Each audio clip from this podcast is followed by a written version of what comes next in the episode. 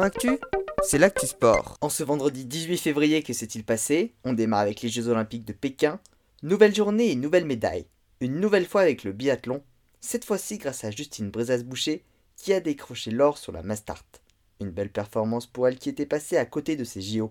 Elle a devancé deux Norvégiennes, Thierry Lecoff et Marthe Holzbourg-Reuseland. Chez les hommes, pas de sixième médaille pour Quentin Fillon-Maillet, arrivé quatrième.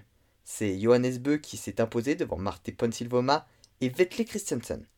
Il sera néanmoins porte-drapeau de la délégation française pour la cérémonie de clôture. Aujourd'hui, il y avait également du ski cross, mais les Français ont tous été éliminés précocement, mis à part François Place qui a terminé huitième en arrivant quatrième de la petite finale. Enfin, un mot de bobsleigh, Margot Bosch et Carla Sénéchal, qui se sont rencontrées en 2018, ont participé aux épreuves de bobade féminine une première pour la délégation française de l'histoire des JO. Elles sont 17e à la mi-compétition après leurs deux premiers passages. Avant de passer aux autres informations du jour, deux nouvelles affaires de dopage ont été annoncées.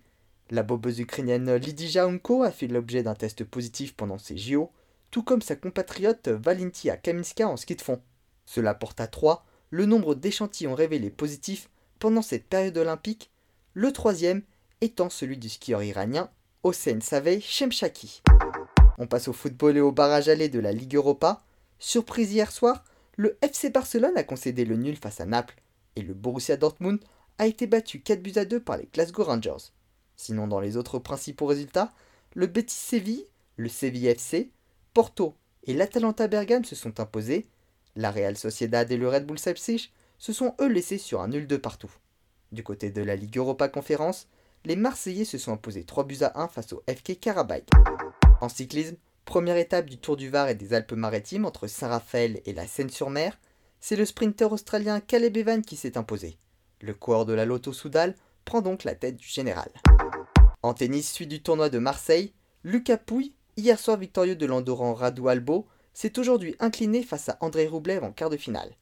En revanche, Benjamin Bonzi s'est offert la première demi-finale de sa carrière sur le circuit ATP après sa victoire 6-1-6-3 face au russe Aslan Karatsev. Du côté du tournoi de Doha, pas de finale pour Arthur Hinderknecht, aujourd'hui battu par Nicolas Bachilashvili. Enfin en athlétisme, nouveau record du monde en salle pour le Norvégien Jacob Ingebrigtsen. Hier soir à Liévin, il a parcouru le 1500 mètres en 3 minutes 30 et 60 centièmes.